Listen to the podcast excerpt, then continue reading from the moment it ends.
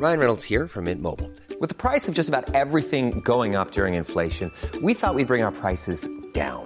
So to help us, we brought in a reverse auctioneer, which is apparently a thing. Mint Mobile unlimited premium wireless. Ready to get 30, 30, bit to get 30, bit to get 20, 20, 20, bit to get 20, 20, bit to get 15, 15, 15, 15 just 15 bucks a month. So, Give it a try at mintmobile.com slash switch. $45 upfront for three months plus taxes and fees. Promo for new customers for limited time. Unlimited more than 40 gigabytes per month. Slows. Full terms at mintmobile.com. Il est 19h et c'est un plaisir de vous retrouver pour Ça se dispute avec Julien Drey et Gilles William euh, Golnadel. On se dispute dans un instant, mais avant cela, on fait un point sur l'actualité. Ah, on est obligé. Important l'actu. La perpétuité incompressible requise contre Salah Abdeslam dans le procès des attentats du 13 novembre.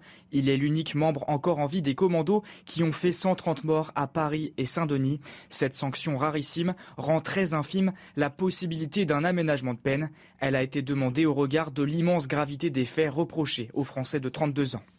Les syndicats rassurés par Emmanuel Macron sur le calendrier de la réforme des retraites. Ce calendrier ne devrait pas débuter avant la fin de la rentrée. On a senti qu'il n'y avait pas de précipitation de sa part, a déclaré le patron de la CFDT. Sur le fond de la réforme, les syndicats ont été très clairs sur leur refus du report de l'âge légal à 65 ans, selon Laurent Berger. Volodymyr Zelensky plaide une nouvelle fois pour la candidature de l'Ukraine à l'Union européenne. Le président ukrainien appelle à ne pas laisser son pays dans ce qu'il appelle une zone grise. De leur côté, les 27 doivent décider d'ici fin juin s'ils accordent ou non à l'Ukraine le statut officiel de candidat. Des pays comme le Danemark ou les Pays-Bas se montrent sceptiques.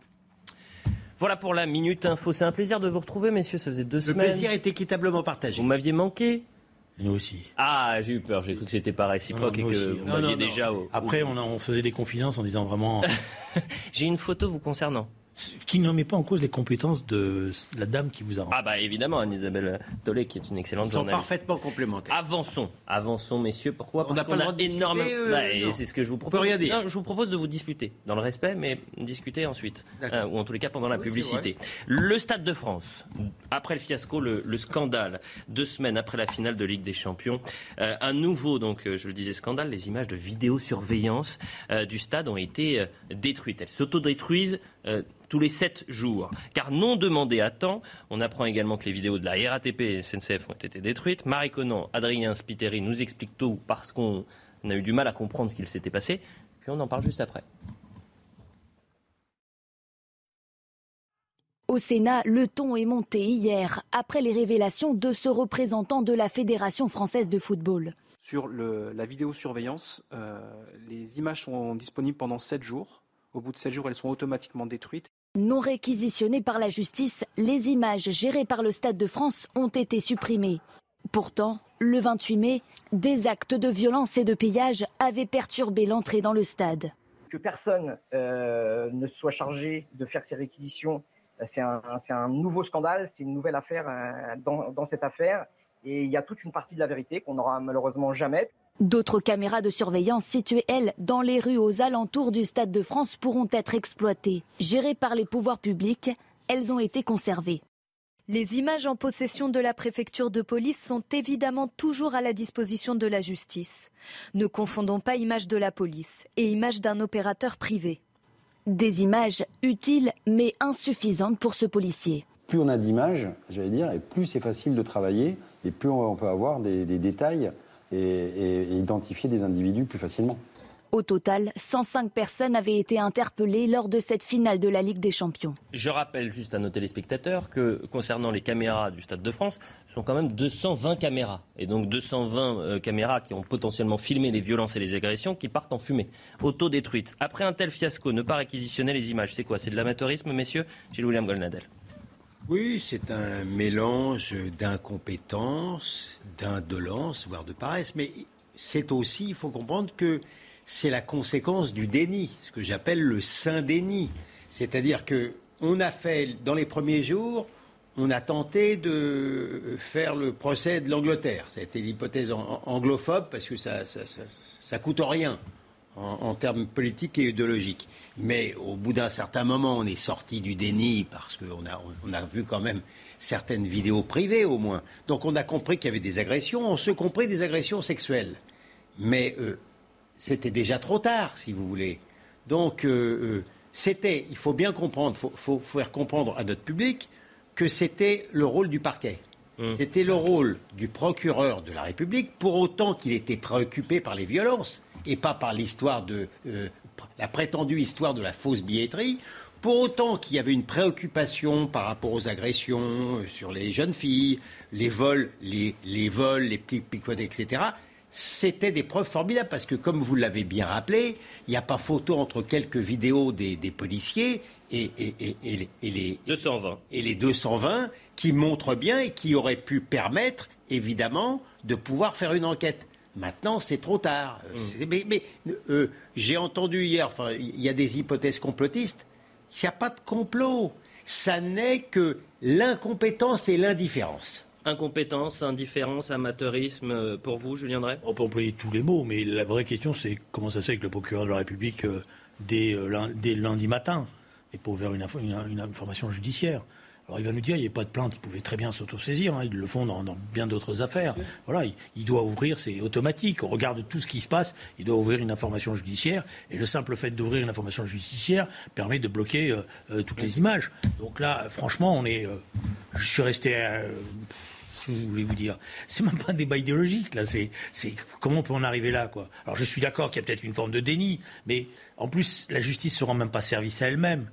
C'est ça qui est terrible, parce que en faisant ça, évidemment, tout le monde va se dire, on va renforcer les théories complotistes en disant, bah, s'ils n'ont pas voulu, c'est qu'ils veulent cacher, ils veulent cacher quoi? Parce que par ailleurs, il y a des images amateurs, il y a toutes les informations, on, sait à peu près ce qui s'est passé maintenant, quoi. Voilà. bien évidemment. On va écouter David Lebars, qui était euh, invité de, Punchline euh, avec Patrice Boisfer il y a quelques instants, et qui expliquait en fait le contexte. Mm. Quelle responsabilité? Est-ce que c'est la police? Est-ce que c'est euh, la justice?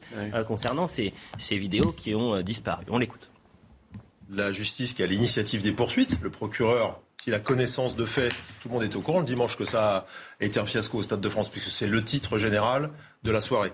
Le procureur de la République sait parfaitement, moi j'étais commissaire de Saint-Denis, que localement, le Stade de France, c'est 7 jours les images. Les, images du plan de vidéoprotection de la préfecture de police, c'est 30 jours. Donc il y a un moment, si on veut diligenter une enquête, on sait très bien qu'il faut aller vite avec le Stade de France, qu'on a un peu plus de temps avec la préfecture de police. Là, c'est sûr que c'est le, fiasco général euh, jusqu'au bout euh, de la chaîne. Mais je, dis juste que techniquement, voilà comment ça s'est passé, qu'il n'y a pas de, malveillance parce que ça, marche automatiquement. En revanche, il y a de l'amateurisme alors peut-être. Il y a un absent, c'est l'autorité judiciaire qui, en poursuivant, devrait tout de suite sécuriser la demande, parce que je vous le dis, juridiquement, si la demande avait été faite, elle serait sécurisée, et ça n'a pas été fait. Comment prendre au sérieux les déclarations du gouvernement qui nous promettent de faire toute la lumière, toute la transparence sur ce dossier-là, avec une telle situation? C'est impossible.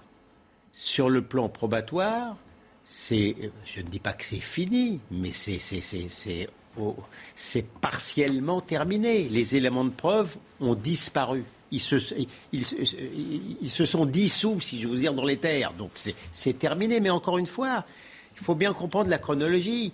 En dehors de la fâcheuse sphère, c'est à partir du, à partir à peu près de mercredi qu'on a commencé à comprendre réellement ce qui s'est passé et surtout qu'on a commencé à en parler. Ben, mercredi, on était déjà plus tard. Donc euh, voilà, c'est une. Franchement. Euh, alors ça dépend des médias. Je, euh, alors c'est pas vraiment pour nous faire honneur, mais le soir même, on était quasiment en édition comment spéciale. Vous dire, je ne, je ne, considère pas sur, sur ma liste, si vous voulez, je ne mets pas CNews en, tête des médias conformistes. Ah, vous voyez? Euh, non, non, je serais plus prudent que cela. Non, mais la réalité, elle est là. Donc c'est une question de vécu. Il a pas.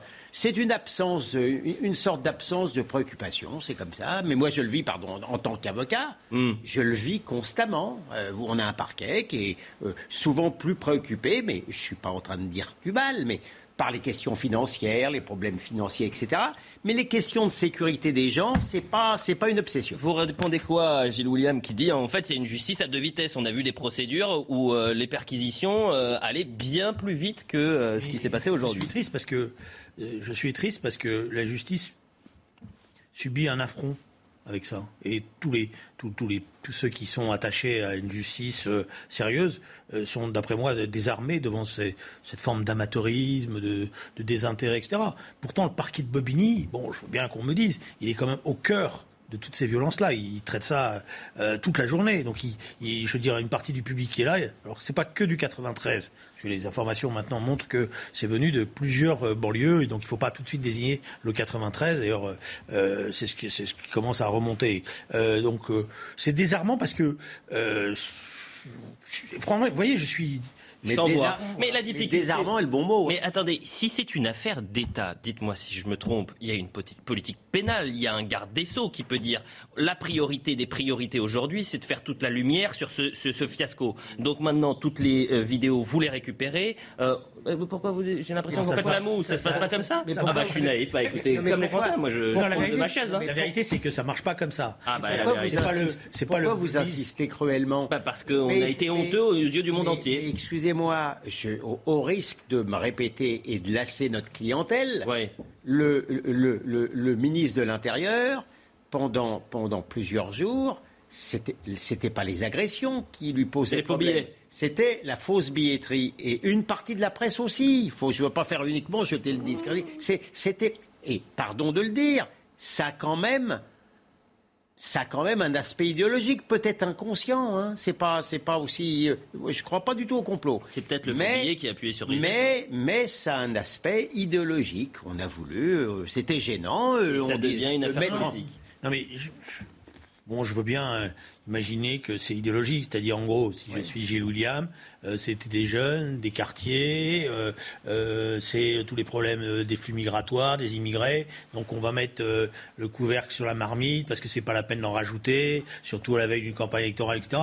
Mais c'est ce qui s'est passé. Je, comprends ce, ce Julien, non, mais c'est pas, c'est pas. Je comprends ce raisonnement, mais il est aberrant. Il est aberrant parce que dans le monde dans lequel on est ici, pas sur ce plateau, mais sur celui de lundi auquel je participais, on savait déjà qu'il y avait eu euh, des agressions. On, en a discuté avec le commissaire Lebras qui était, qui était, euh, qui était invité. Donc, euh, je vois pas comment quelqu'un peut imaginer qu'on va passer au travers de Le journal Le Monde, le journal Le Monde, je vous mets au défi de trouver un article dans Le Monde qui dise crûment ce qui s'est passé jusqu'à aujourd'hui compris. Vous pouvez trouver, il parle de pickpocket, il parle, il parle d'agression, mais ça va pas plus loin. Il y a véritablement, mais c'est ce que j'appelle les autorités d'occultation. Il y, a, une sorte de jet. De toute façon, c'est, euh, écoutez, pendant la, pendant la commission parlementaire, je ne l'ai pas rêvé. C'est pas sorti, c'est pas sorti de mon imagination débridée. dans, la commission parlementaire, je veux dire, euh, le ministre comme d'ailleurs le préfet, ont reconnu qu'il y On l'entendra. Oui, mais il y a reconnu les choses. Une question, il y a eu des bandes qui étaient qu'ils avaient sous-estimées, qu'ils étaient mal préparés. Il y a une question, il y a une question qui a été posée posément par une, une députée ou une sénatrice, je sais sénatrice. républicaine, et à cette question-là, qui était tout à fait naturelle, Jacqueline sur les bancs, Jacqueline Eustache-Brignot. Voilà, il lui a été répondu que c'était une question nauséabonde.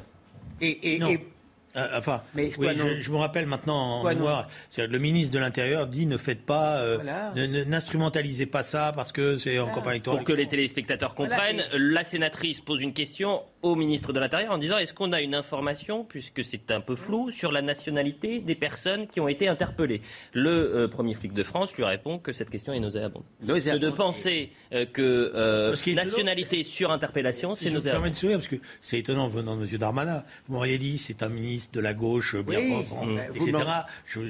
mais vous me l'enlevez de la bouche. Ça, aurait été un élément de discussion polémique. Mais là, franchement, croire qu'il va passer au travers de, l'interpellation euh, euh, légitime de l'opinion, de la réalité de ce qui s'est passé, bon. Euh, le pire, c'est que c'est mon sentiment personnel. C'est comme ça qu'on développe dans le pays Mm. Euh, à la fois des suspicions, à la fois euh, des analyses euh, toxiques après sur le plan idéologique, etc. Parce qu'on donne les bâtons pour se faire battre. Eh ben, écoutez, vous me faites la transition parfaite. Marine Le Pen ce matin, elle, elle y va tout droit. Hein. Elle dit, attention, ce qui s'est passé, ça s'appelle couvrir des preuves. Eh bien, écoutons. On l'écoute. Ça s'appelle couvrir ses traces. Voilà. je pense que je n'ose pas imaginer que nos dirigeants soient incompétents au point euh, de ne pas avoir immédiatement compte tenu de l'écho, bien entendu, euh, que cette affaire du Stade de France a eu, pas seulement d'ailleurs dans notre pays, mais à l'international, euh, immédiatement demander que leur soient transmis les vidéosurveillances. Donc c'est volontaire. Julien Drey, vous lui répondez quoi? Je ne suis pas capable de, Je pense si c'est volontaire, c'est bête. Mmh. Voilà, si vous voulez. Euh, j'ose pas. C'est grave, plus que bête. C'est grave et c'est bête. Mmh. C'est grave parce qu'évidemment, euh, on ne couvre pas. Et puis c'est bête parce que ça ne marchera pas. Je veux dire, on a des. On aurait des, si vous voulez, on aurait un ministre de l'Intérieur qui serait aussi âgé que moi euh, euh et qui n'aurait pas la modernité au cœur de sa vie, comme le sont les ministres actuels. Euh, donc, euh, puisque moi j'ai du mal avec les portables et des choses comme ça, vous le savez bien. Euh, rien. En plus, je... voilà. bon, je dirais peut-être qu'il n'a pas, il a pas tilté, mais ça c'est un phénomène générationnel. Il sait tout de suite qu'il y a des images, il y a des caméras de vidéosurveillance, il sait tout de suite que ça va sortir. Normalement, son cabinet doit lui dire immédiatement, Monsieur le Ministre, il vaut mieux reconnaître ce qui s'est passé, y compris pour après l'expliquer, le, le démontrer. Et c'est comme ça qu'on est offensif. Voilà. moi, écoutez, moi je vis ça tous les jours, donc je ne partage pas l'avis de Marine Le Pen, ça n'est pas pour moi euh, un acte volontaire, c'est un acte d'incompétence et d'indifférence dans une affaire que je connais bien, l'affaire Jérémy Cohen. Il y, a, y avait une, il y a eu une ouverture d'information parce que vous savez dans quelles conditions euh, ce jeune homme est, mort, poursuivi par des racailles. Eh bien, euh, les, écrasé, écrasé par un. Eh bien, il n'y a pas eu de réquisition des, caméras vidéo de la RATP. C'était pas parce qu'il voulait disparaître, c'est pas parce qu'il voulait faire disparaître les, preuves. C'est, euh, au risque de me répéter, un mélange d'incompétence et d'indifférence. Et que je vis tous les jours. c'est ça qui m'inquiète le pire. C'est que si Gilles William, à la limite, je préférerais que ça soit politique, qu'on s'est dit on n'en rajoute pas, etc.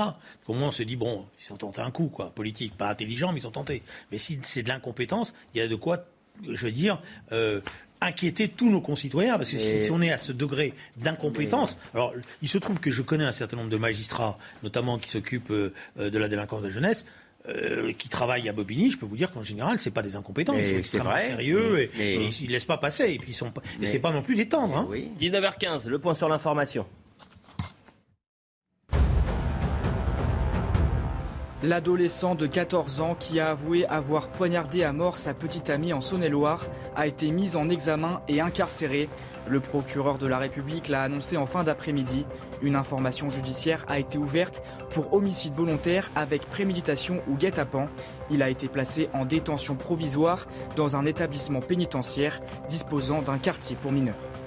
La Chine n'hésitera pas à déclencher une guerre contre Taïwan, quel qu'en soit le coût, si le pays déclare son indépendance. C'est ce qu'a déclaré le porte-parole du ministère de la Défense chinois après une rencontre avec les États-Unis. De son côté, Washington prévient que Pékin doit s'abstenir de nouvelles actions déstabilisantes envers Taïwan. Zinedine Zidane sera-t-il le prochain entraîneur du PSG Les deux parties semblent proches d'un accord de principe selon nos confrères d'Europe 1. Mais pour l'instant, le Paris Saint-Germain s'est refusé à confirmer ou infirmer cette information. À 49 ans, Zinedine Zidane a remporté trois fois la Ligue des Champions en trois ans lorsqu'il était entraîneur du Real Madrid. On avance un petit peu, on revient sur le fait politique de la semaine et la polémique de la semaine. On est passé du refus d'obtempérer à la police tue. Ce sont les mots euh, de Jean-Luc Mélenchon contre la police. La police tue et le groupe factieux Alliance, syndicat de police, justifie les tirs et la mort pour refus d'obtempérer. La honte séquence, c'est une déclaration qui fait suite euh, au drame euh, de samedi dernier où les forces de l'ordre ont dû faire usage de leurs armes contre un véhicule refusant de se soustraire à un contrôle et fonçant c'est leur euh, témoignage, sur un des leurs. La passagère a été tuée, le conducteur, lui, est grièvement blessé, il a été mis en examen pour euh, tentative d'homicide. Hier, dans le Tarn, Emmanuel Macron a répondu, sans le citer, à Jean-Luc Mélenchon sur cette phrase, la police tue. On l'écoute. Quand j'entends des voix qui s'élèvent, et dans ces périodes électorales, il est normal que des sensibilités s'expriment, que la vie démocratique vive, qu'on puisse exprimer des convictions différentes pour que les citoyens puissent faire leur choix. Mais il y a des choses que, de là où je suis, je ne peux pas accepter. C'est qu'on insulte celles et ceux qui risquent leur vie pour protéger la nôtre. Du refus d'obtempérer à la police tue. Quel regard vous portez sur les déclarations de Jean-Luc Mélenchon Gilles William bah, euh, Écoutez, d'une part, je ne peux que porter un regard sévère. Euh, comment vous dire de, considérer que ce sont les policiers, euh, en général, en général, qui seraient, qui des assassins, et notamment ceux euh, qui tentent de sauver leur vie quand un véhicule fonce vers eux. C'est un mensonge éhonté, c'est l'inversion totale des normes, mais ça, ça, ça c'est un but tactique et stratégique. Tactique parce que ce genre de réflexion ne va pas déplaire dans une partie de la clientèle de M. Mélenchon qui déteste la police française. Il faut comprendre. C'est, ça, c'est sur le plan tactique. Et sur le plan stratégique, euh, M. Mélenchon, euh, comme d'ailleurs euh, Clémentine Autain expliquait que si jamais il gagnait pas les élections, il y aurait un troisième tour dans la rue, sont en train délibérément de délégitimer la police française. Donc c'est pas, ça tombe pas comme ça. Mais moi, à la limite, ces gens-là, je, je, précise quand même qu'en matière de police tue, euh, euh, euh, la, police du, Venezuela chérie de M. Mélenchon tue, j'ai fait les comptes, 30 fois plus que la police française. Et ce n'est pas, des racailles, pas des racailles. Hein. C'est pas des racailles, là. Bien. c'est pas. C'est pas ce sont des opposants la plupart du temps. Mais moi, à la limite, ces gens-là, ils sont dans leur idéologie. c'est ainsi. Ce qui m'irrite le plus, c'est pas ça c'est l'impunité totale sur le plan médiatique de la NUP actuellement. On a vu, vous avez vu les chiffres. Les chiffres, la NUP a été complètement favorisée médiatiquement, je ne parle pas chez vous, mais médiatiquement depuis 15 jours. Ces, déclarations-là passent crème. Madame Obono reçoit en grande pompe l'antisémite Corbyn à Paris. Antisémite labellisé, il était mis au banc de son parti travailliste pour son antisémitisme virulent. Vous avez vu un, seul article dans la presse soi-disant antiraciste Rien du tout. Il y a une impunité morale euh, euh, sur le plan médiatique de, l'extrême gauche, qui, n'est pas d'ailleurs appelée par son nom, ce qui prouve à quel point elle est, totalement préservée médiatiquement, qui, qui, moi, profondément me heurte et qui explique d'ailleurs grandement dans quelle situation paraît-il favorable On verra. Hein, on verra. On après. On, verra parce que je me les pronostics après sur on verra après. Mais, mais cette impunité-là me choque bien davantage que les élucubrations de M. Mélenchon. Julien Drey, vous qui le connaissez en plus, Jean-Luc Mélenchon. Comment vous expliquez ces déclarations toujours plus virulentes, violentes à l'égard de des forces de l'ordre? Mais il, vous donne euh, le vadémécum de ce qu'il a fait. Il le donne euh, dans une interview, dans un hebdomadaire euh, qui va paraître euh, demain où il dit euh, j'étais obligé d'employer une expression. Alors c'est d'ailleurs intéressant, je vais y revenir. Où il dit j'étais obligé d'employer une expression qui choque parce que si j'avais pas employé une expression qui choque, ça serait basé comme une lettre à la poste. Et puis c'était une manière dit-il. Ah, il revient un peu sur ses propos, donc. mais c'était une manière aussi, il le dit comme ça, de mobiliser, parce que cette campagne est tâtonne, et c'était une manière de réveiller électoralement un certain nombre de choses. C'est-à-dire, donc il avoue, je dirais de manière explicite, qu'il euh, a fait ça aussi par rapport à un certain nombre de ses électrices et ses électeurs qui sont sensibles à la manière dont il se positionne sur ces questions-là. Alors, vous savez, c'est étonnant parce que Jean-Luc Mélenchon, on ne peut pas dire que ses paroles... Euh, il est emporté par ses paroles. Ça peut arriver, mais il n'est pas emporté par ses paroles. Il sait exactement, il est très, très scrupuleux euh, de la langue française. Hein. Euh, j'ai eu plusieurs fois eu droit, dans le temps où nous étions ensemble, à des remarques euh, d'ailleurs désagréables de sa part parce que j'avais pas employé ou, ou, fait les liaisons comme il fallait, y compris dans un certain nombre de mes interventions. Donc, quand il, parce qu'il aurait très bien pu dire, c'est ce qui vient de se passer met en cause les méthodes, la, méthodologie ou, la nouvelle méthodologie d'interception euh, de la police, euh, de la loi de 1917, etc. Il aurait dit ça comme ça, on n'aurait pas dit, on aurait dit oui, peut-être qu'il a raison, finalement, peut-être qu'il faut revoir tout cela. Mais c'est pas ça qu'il dit. Il emploie un slogan. Et il sait très bien qu'en employant un slogan aussi brutal que celui-là, il va créer le buzz, il va parler, euh, il va susciter quoi? Eh ben, Il va susciter ce qu'il dit. C'est moi qui suis au centre de la campagne électorale. Donc c'est moi qui rythme la campagne électorale. Et d'ailleurs, toute cette semaine, il faut être honnête, il a mm. rythmé parce que tout le monde, à partir de là, est rentré. Mais pas en bien. C'est-à-dire qu'on peut rythmer en bien. Et c'est là, où je voulais en venir. On va avoir une réponse euh, dans, les, dans les jours qui viennent, dans les heures qui viennent et dans les jours qui viennent. Parce que je pense que euh, c'est mon analyse, mais peut-être c'est là où on va voir si c'est moi qui ai raison ou si c'est lui qui a raison, d'un point de vue. Moi, je pense que Mélenchon, aujourd'hui, c'est la force de la NUPS et sa faiblesse c'est la force de la NUP parce qu'il a réussi ce coup magistral euh, de faire l'unité de toute la gauche euh, sous son autorité, et donc il va être haut au soir du premier tour, parce que c'est un effet mécanique. Si vous assemblez les socialistes, les communistes, les écologistes, plus euh, la NUP, bah, mécaniquement, vous êtes plus haut. du monde.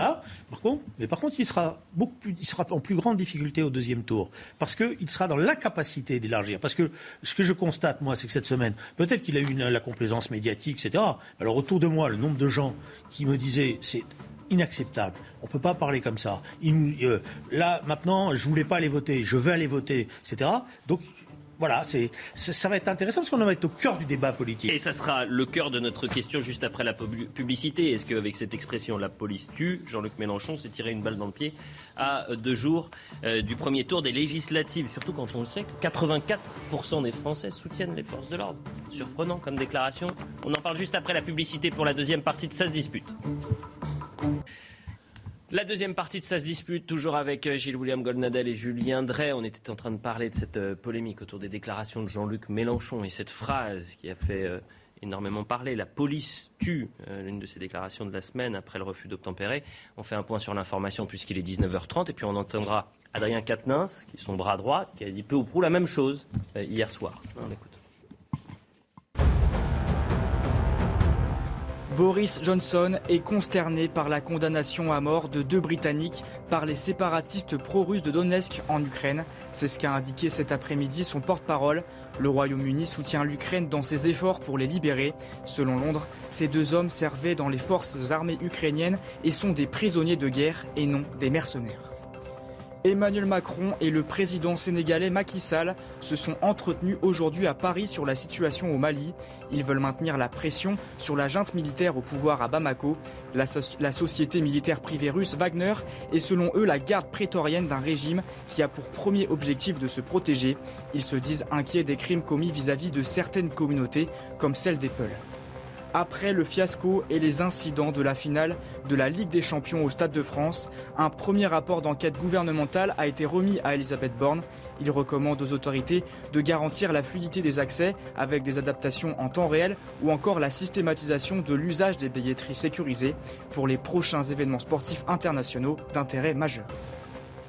Voilà pour le point sur l'information. On va écouter Adrien Quatennens et puis ensuite on va se poser la question est-ce que les déclarations euh, de la NUP, ou du moins de Jean-Luc Mélenchon et, de ses équipes en parlant de police qui tue, est-ce que ça, c'est une balle dans le pied à deux jours des législatives? Écoutons Adrien Quatennens. Si sur ce plateau, il y a des gens qui supportent que la police fasse la justice et rétablisse la peine de mort pour un refus d'obtempérer, nous non. Voilà ce que nous disons.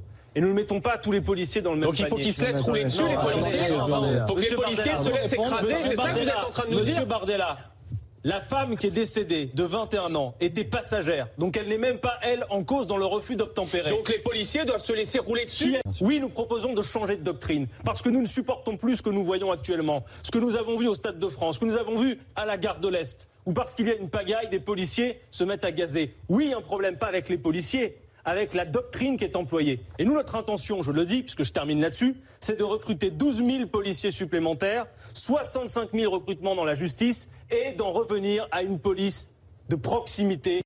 Je donne trois chiffres. 84% des Français qui soutiennent la police. Sondage CSA pour CNews. 24 000 refus d'obtempérer par an en moyenne et 280 euh, usages d'armes annuels sur ces 24 000 euh, refus d'obtempérer. Gilles William Golnadel, est-ce que euh, c'est un, pari gagnant pour Jean-Luc Mélenchon et Adrien Quatennens, pour la France insoumise, d'attaquer de cette manière-là la, police à deux jours des législatives? Ou est-ce qu'ils vont perdre des voix? Je ne sais pas. Ah Non, mais je ne sais pas incapable de vous le dire. Euh, je suis incapable de vous dire si les gens vont aller voter pour eux, s'ils vont se déplacer ou pas. Donc je ne vais, pas, euh, vais pas vous dire. Non, mais je voudrais répondre à, ce qu'a dit Julien Drey, qui parle de, avec une manière de nostalgie du Mélenchon qu'il a connu, etc. etc.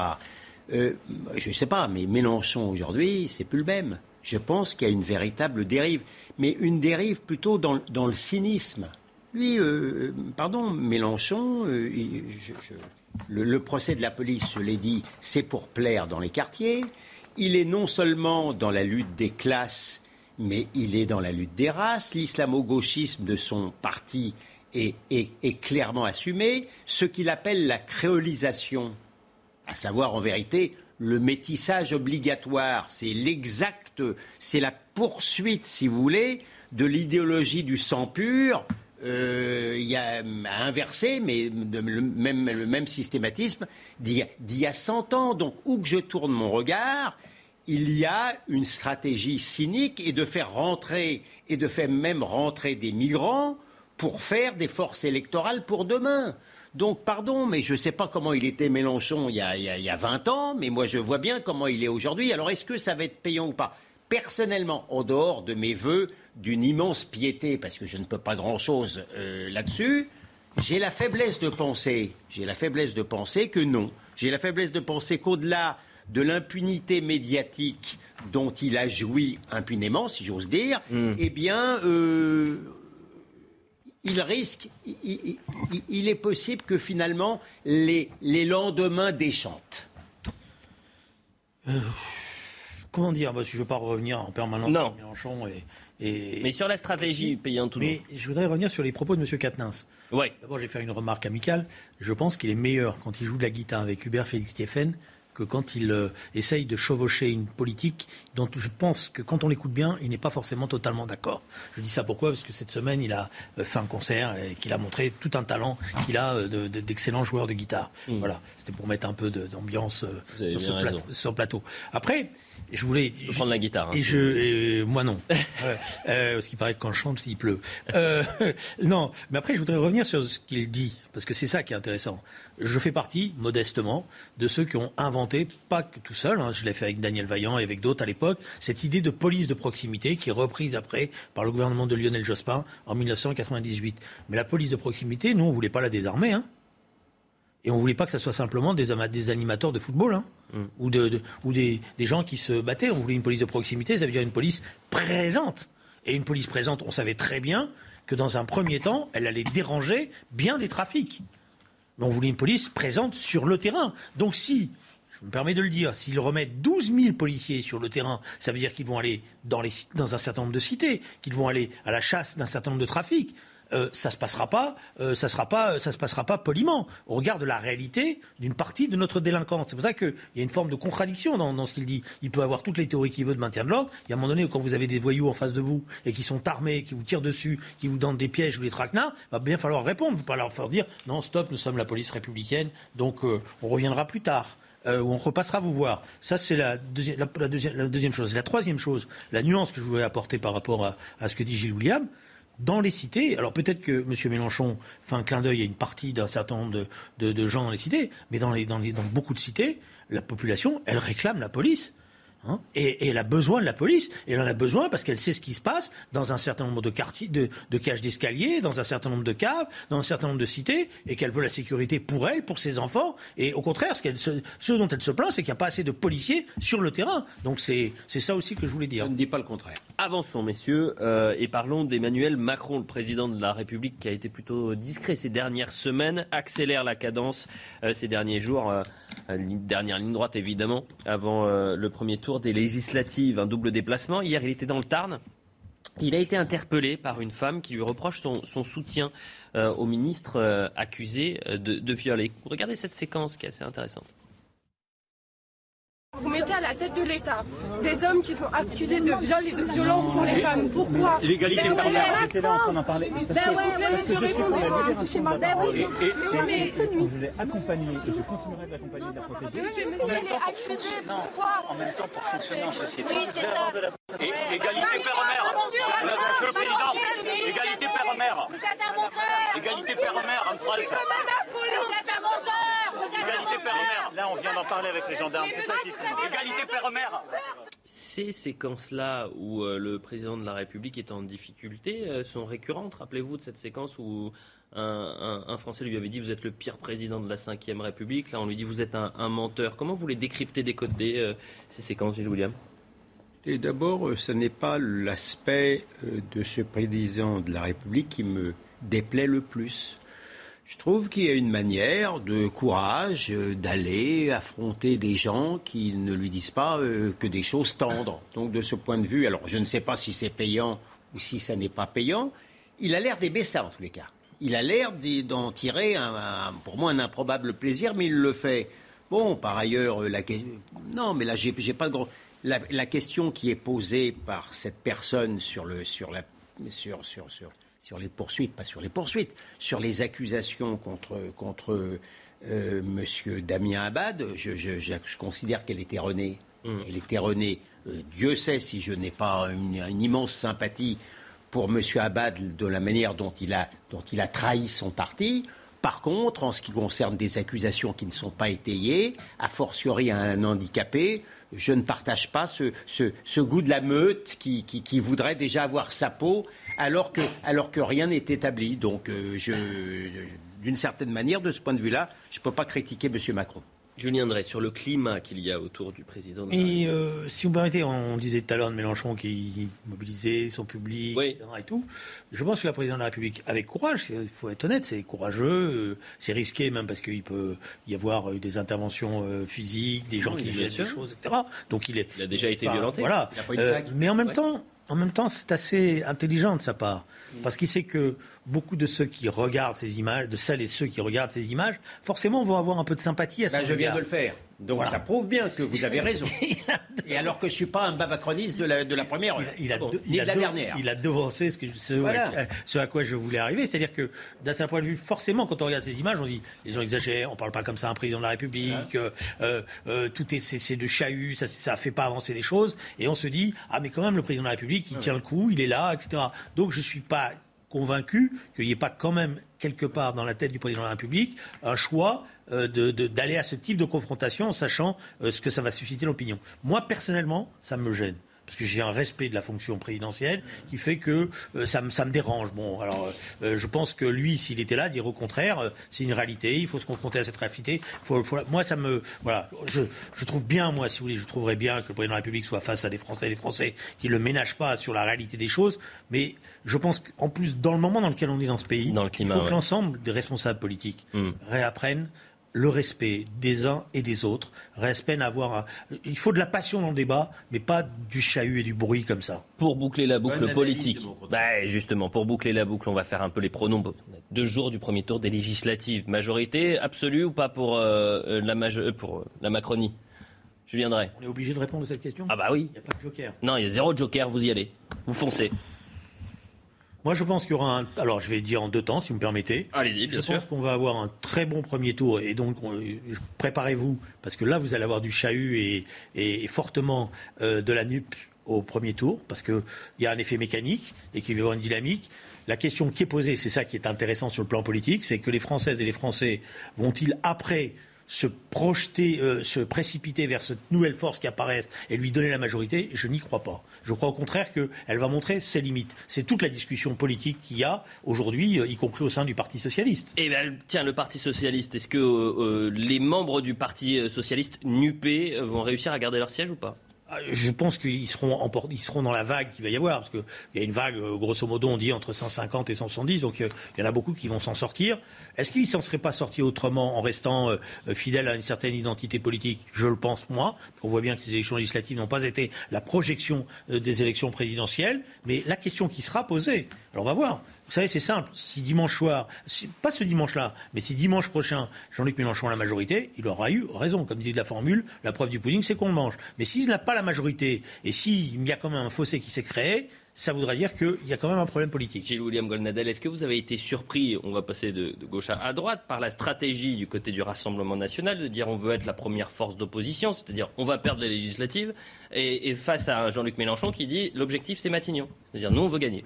Écoutez, ne me faites pas plus de mal que, que- que j'en ressens moi-même. Je suis confondu par l'apathie de la droite dans son ensemble.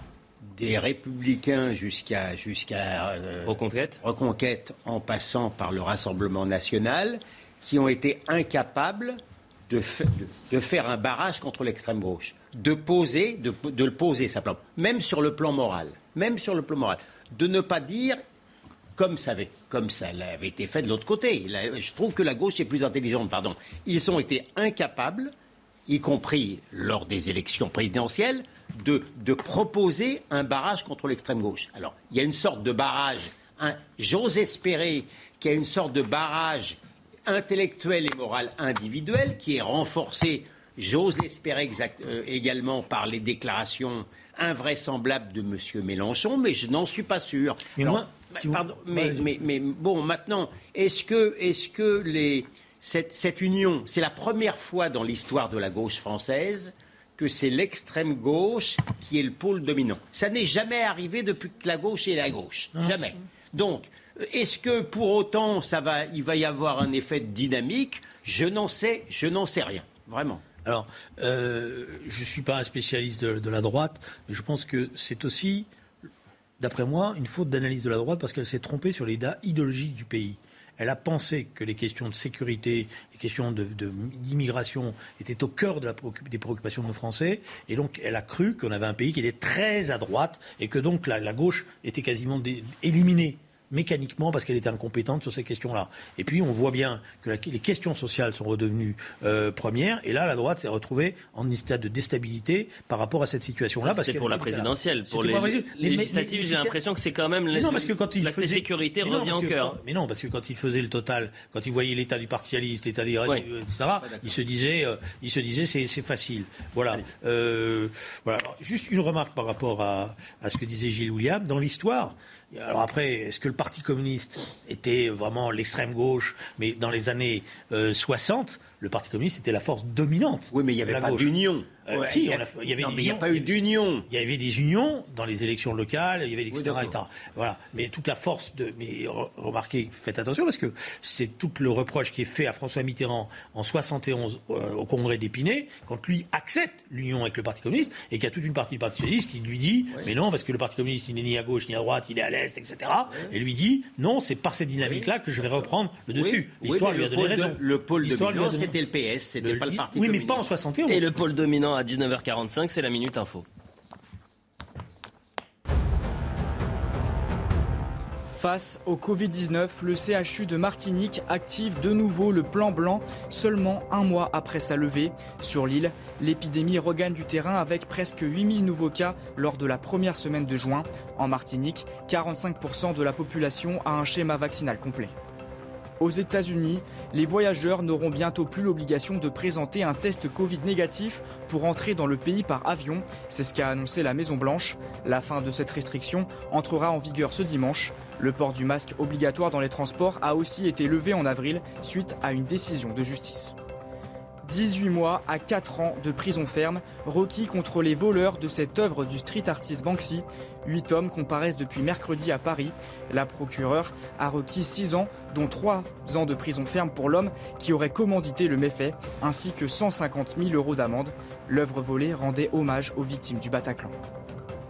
Voilà pour la minute euh, info. Il nous reste quelques instants. Il y a dans la sphère politico-médiatique des indignations et hommages à géométrie variable, messieurs. L'exemple d'Alban Gervaise en est le symbole. Médecin militaire poignardé devant euh, l'école de ses enfants à Marseille le 10 mai dernier, mort des suites de ses blessures un peu plus de deux semaines après. Son bourreau euh, aurait motivé son geste au nom de Dieu. Personne, ou très peu de personnes, ont parlé de ce drame et vous voulez terminer par cette information qui selon vous, importante. Comment vous expliquez l'indifférence euh, des politiques et euh, des médias là-dessus? Ah non, mais moi, je, parle journellement de ce que j'appelle les autorités d'occultation. Il n'y a pas que le malheureux Alban Gervaise qui a été égorgé dans les conditions dites. Hier ou avant-hier, il y a une septuagénaire de Mulhouse qui a été égorgée par deux Algériens sans papier. Vous avez eu à Lyon un octogénaire juif qui a été défenestré par un antisémite.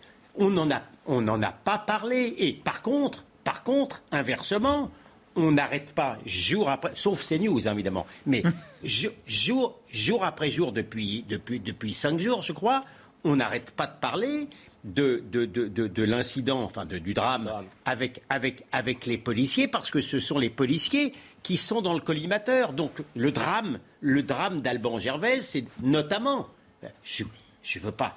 Le drame pour sa famille, il était encore dans la force de l'âge. C'est aussi ce qui se rajoute au drame et qui, me, moi, me plonge dans la colère et l'affliction, c'est l'enterrement de première classe qui lui a été offert justement par une partie de la classe médiatique pour des raisons purement et simplement idéologiques. C'est un problème d'idéologie, Julien euh, J'ai vu cette information, c'est pour ça que je, souhaite je souhaitais qu'on en parle. J'ai vu cette, information circuler. Il n'a pas été poignardé, il a été égorgé. Oui, pardonnez-moi. Égorgé. Et, donc euh, le geste était significatif. Bien sûr, bien plus, euh, voilà. Et a été prononcée une formule, la, la fameuse formule rituelle que je ne vais pas reprendre à mon compte. Donc ouais. on n'est pas simplement dans des supputations. C'est la première fois etc. qu'on cache comme ça un- un- une tuerie islamiste. hein. Alors, Voilà. c'est la question que j'allais, j'allais aborder, Pardon. mais voilà, c'est que Pardon. là, il y, a- il y a vraiment eu, visiblement, une décision, alors que je ne sais pas qui l'a prise, est-ce que c'est l'institution judiciaire, est-ce que c'est la presse locale qui n'a pas commencé à donner les premiers éléments pour que ça remonte, mais visiblement, il y a eu une sorte de... C'est pas un enterrement, c'est qu'on a voulu cacher la réalité des choses. Et en plus, c'était un médecin militaire. Oui. Euh, Devant une euh, école catholique. Voilà, devant... euh, voilà, donc ça, on est, on est là, et pareil sur les deux autres faits, notamment sur le caractère antisémite Oui. euh, de l'assassinat. Poursuivi par le Euh, parquet. Voilà. Même après les poursuites du parquet pour caractère antisémite, silence dans la presse. Y a, y a- là, il y, a, une interrogation réelle euh, sur la manière dont il y aurait euh, deux poids et deux mesures euh, dans le traitement des informations. Est-ce que c'est euh, constitutif d'une idéologie maintenant qui s'installe Je souhaite pas. En tous les cas, moi personnellement, je suis profondément choqué et je pense que je suis comme beaucoup de Français et Français. euh, je pense que la justice doit passer, qu'elle doit être intraitable et que ce type de comportements sont inacceptables. Eh bien, messieurs, merci beaucoup. C'est terminé. Euh, C'était important de, rendre hommage à donc euh, Monsieur Gervais, médecin militaire, assassiné le, le 10 mai. Ah, on- effectivement, on va terminer sur une bonne note. Regardez, c'était la surprise. Regardez la photo. Regardez cette photo dans pareil match. Qui est l'homme à droite, Gilles William Oh, Goldnadel c'est pas vrai, mais ça, alors là, Ah alors là, sa carrière est derrière lui. Oui. Mélenchon avec avec Drey Exactement. en tandem. En- le symbole, le symbole est puissant. Racontez-nous, Julien Drey, on a Ah, je 30 n'aimerais pas être secondes. à votre place, On a monsieur 30 Drey. secondes. Et vous remarquez que c'est moi qui mène le temps. Mais ça date de quand? Ça date de quand euh, Cette photo, elle date du début des années 90. Oh, Nous étions, nous venions de fonder à l'époque un courant politique à l'intérieur du Parti socialiste qui s'appelait la gauche socialiste. Pour moi, c'était des bonnes années. je Ouais. Et regardez bien le look de Jean-Luc Mélenchon parce que c'est un look très radical socialiste à l'époque. Moi, j'ai Ah. j'ai 25 On kilos de moins. Ouais. Bon, voilà. euh, et, et, ben, à l'époque, c'était évidemment euh, euh, Un instituteur de Pagnol. ah, voilà, un instituteur de la Troisième République très attaché à un certain nombre de valeurs. Messieurs, c'est terminé. On a pris un peu de retard. Je m'excuse auprès de, de Julien Pasquet parce que dans un instant, c'est l'heure des pros 2 avec Julien Pasquet 1. Hey, it's Paige DeSorbo from Giggly Squad. High quality fashion without the price tag. Say hello to Quince. I'm snagging high-end essentials like cozy cashmere sweaters, sleek leather jackets, fine jewelry, and so much more. With Quince being 50 to 80% less than similar brands. And they partner with factories that prioritize safe, ethical, and responsible manufacturing. I love that. Luxury quality within reach. Go to quince.com slash style to get free shipping and 365 day returns on your next order. Quince.com slash style.